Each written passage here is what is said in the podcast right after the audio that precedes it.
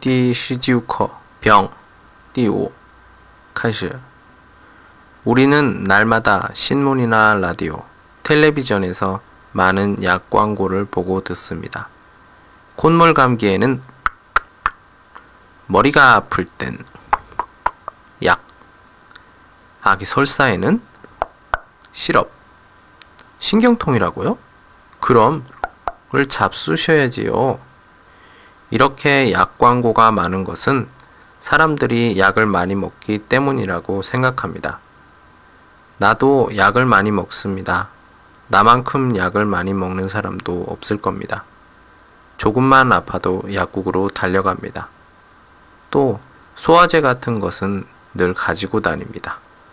안 가지고 다니면 불안합니다. 아플 땐 그냥 참으면 큰 병이 되지 않을까 하고 걱정하게 됩니다. 약 먹는 것이 습관이 되었습니다.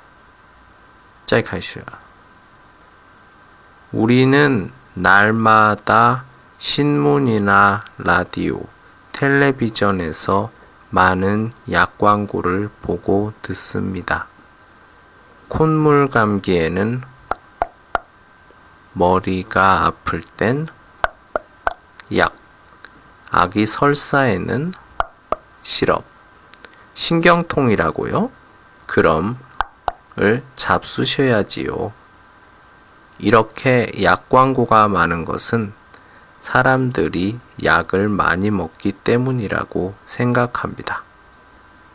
나도 약을 많이 먹습니다. 나만큼 약을 많이 먹는 사람도 없을 겁니다.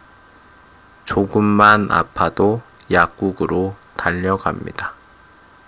또 소화제 같은 것은 늘 가지고 다닙니다. 안 가지고 다니면 불안합니다. 아플 땐 그냥 참으면 큰 병이 되지 않을까 하고 걱정하게 됩니다. 약 먹는 것이 습관이 되었습니다. 再见。